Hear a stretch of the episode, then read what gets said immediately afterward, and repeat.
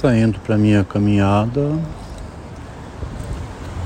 Hoje, 15 de junho de 2023, 9h20 da manhã, uma quinta-feira.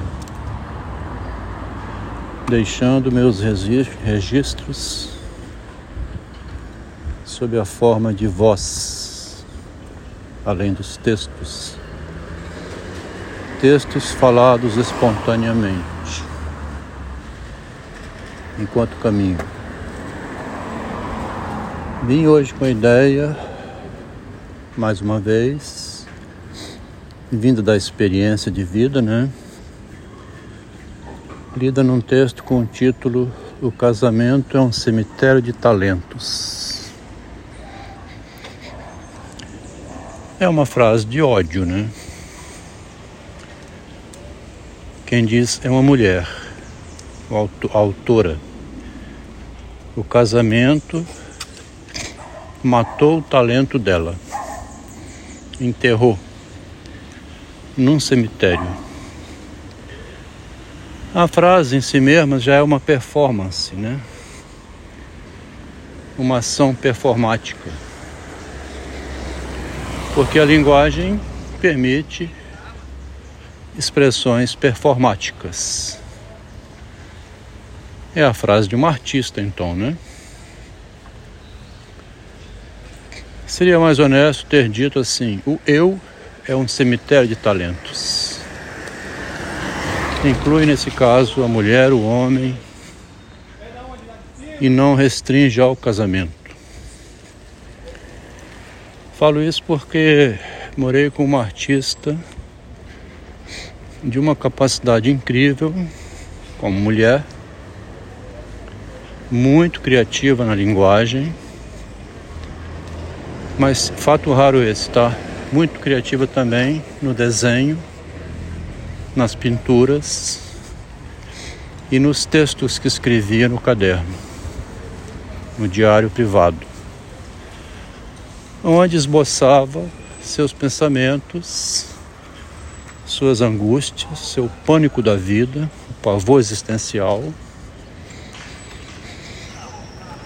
muito vinculado, no caso da mulher, ao problema da imagem.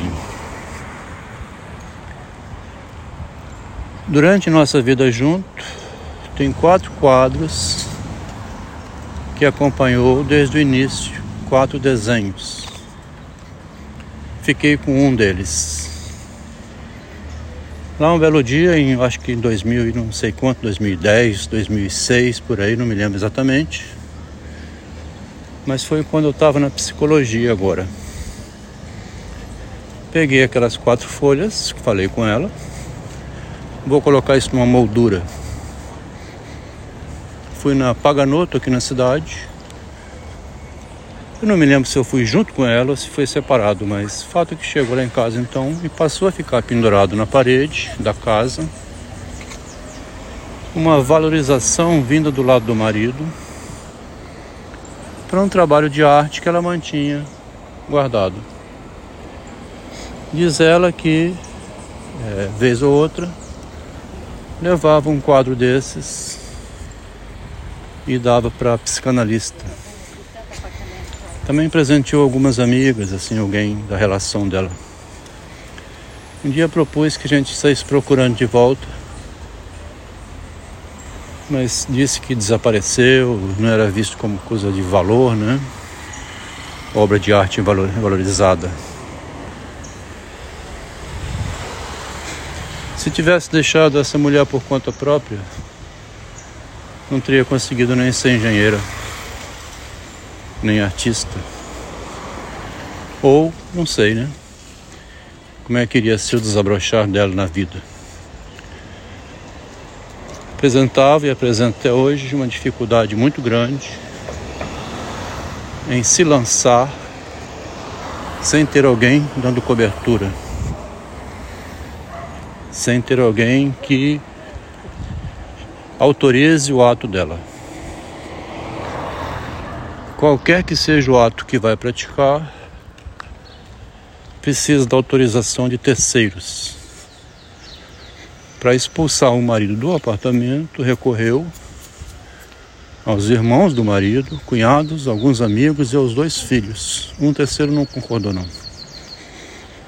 Não foi acionado, pelo menos. Parece que não foi acionado.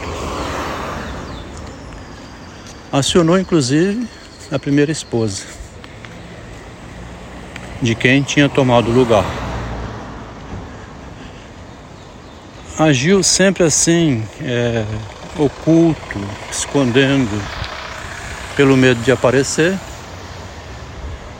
E nesse medo de aparecer inclui também o medo de deixar a arte aparecer, né? Porque tudo isso que fazia era arte. A arte do Traquinas. A arte da pessoa que tem medo de mostrar sua arte. vim falando e transmitindo nesses textos e áudios desde a minha infância, traquinagens infantis de moleque, o pivete, né? Aquele bichinho capetadinho que você pega assim, vê ele pegando as coisas sendo correndo e que tem que alguém correr atrás e com chinelo na mão. Pega aquele desgraçado, traz ele aqui. Esse é o Narciso que está falando nesse áudio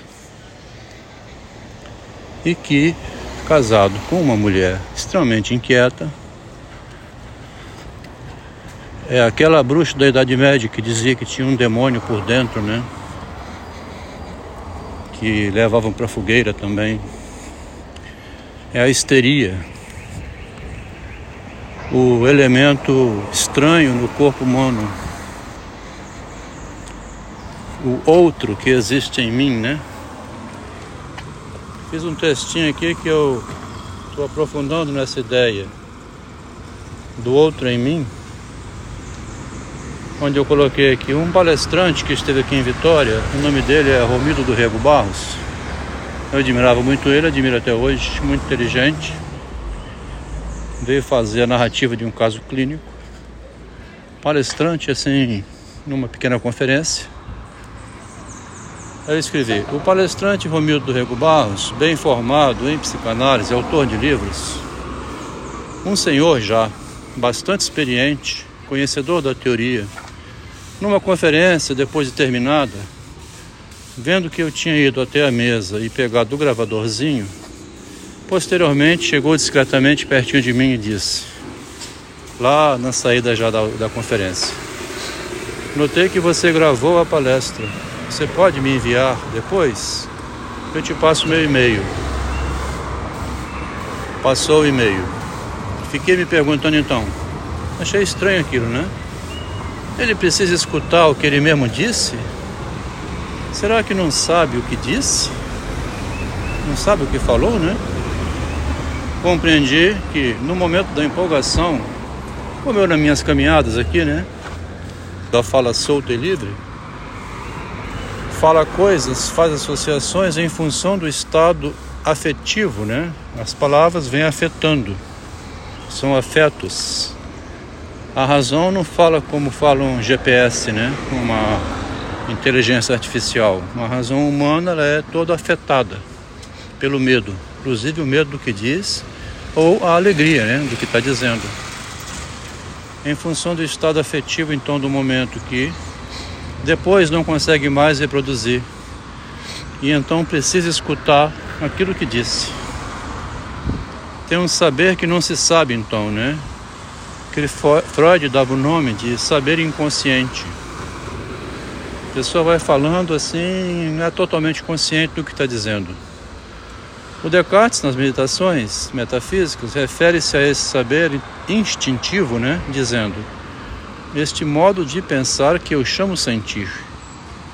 Ele considera que há no sentir um modo de pensar ainda não racionalizado. Então eu vou falando o que eu estou sentindo e o sentimento tem nele um racional que não é a razão pura do Kant, né? O pensamento irracional seria então aquele modo de pensar pelos sentimentos, como foi no ato impulsivo de Will Smith. A inconsciência da racionalidade, quando sentir é um modo de pensar. Então, preferencialmente, deve-se pensar com a razão pura, né? E não com os sentimentos. Mas isso é uma coisa difícil, né? É um idealismo isso. Até um palestrante fala coisas que depois precisa que sejam transcritas para reler o que disse. Por exemplo, os meus áudios foram transcritos. E às vezes eu escuto de novo o que eu mesmo falei. Então o inconsciente está no narcisismo, tá vendo? Não poderia estar em outro lugar o inconsciente. Aí um comentador botou: é quase um outro que se utiliza de mim. Uma frase linda, né? Mas essa é a constituição psíquica. Tem um outro em mim. Mas não é um outro que se utiliza de mim. Sou eu me utilizando de uma multidão que eu fui absorvendo dentro de mim, recompondo com aquilo que eu absorvi e expressando com aí a minha criatividade, né? O meu gênio maligno, a minha genialidade. Esse talento que disse a moça quando falou o casamento é um cemitério de talentos. Quer dizer, o eu é um cemitério de talentos, ou ele tem enterrado dentro de si uma multidão de talentos que ele vai recombinando à medida em que vai pondo para fora. Esse movimento de externar o gênio, né, de botar para fora o talento, aí é que reside o grande problema. Pois se eu preciso ficar pedindo a autorização do outro, eu sou, se eu preciso ser autorizado pelo outro, se eu preciso dizer conforme ao, ao que o outro fique feliz ou agrade a ele, deixe de ser originalidade, né? A originalidade é justamente o ato lá do Piero Manzoni, quando fez cocô e colocou em potinhos para servir de arte. Se ele fosse pedir autorização a alguém para fazer aquela arte, jamais teria feito, né? Então tem um estranho na gente, um bizarro, que esse bizarro a gente tem medo de ser julgado quando expõe isso. Expor a loucura que está dentro, né, sob a forma de arte, é um problema sério para a pessoa, ainda mais para a pessoa do sexo feminino, que morre de medo do julgamento que será feito. A experiência que eu tive morando com uma mulher genial, né, uma capitu, extremamente reprimida por si própria, com dificuldade de botar para fora a sua arte, ao mesmo tempo que movimentava muito o marido, né? para que ele fosse conquistando, junto com ela, aquilo que era o bem para o casal, fez com que também o próprio marido, no final, saísse invertido, né? Uma pessoa completamente mudada. E na medida em que foi permitindo, ou autorizando, ou ajudando essa mulher a botar para fora aquilo que o casamento tinha mantido como um cemitério, que não, não é então o casamento. Era o próprio eu dela que não conseguia, por si mesma, durante o casamento, e pondo para fora a sua arte. Exatamente isso que diz o Machado de Assis, né?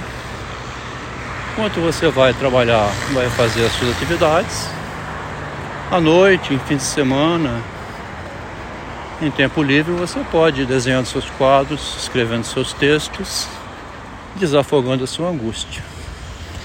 Espontaneamente fazendo isso a partir de 2014. Depois de terminar a psicologia, ter entrado na filosofia e estar com muita dificuldade em ser assim criativo como estou sendo agora. Eu, como engenheiro, ficava perguntando a minha professora orientadora assim, é porque tem que ter uma ideia, uma ideia original, né? No mestrado, no doutorado, é exigido você ter uma ideia original. Como que eu vou encontrar uma ideia original?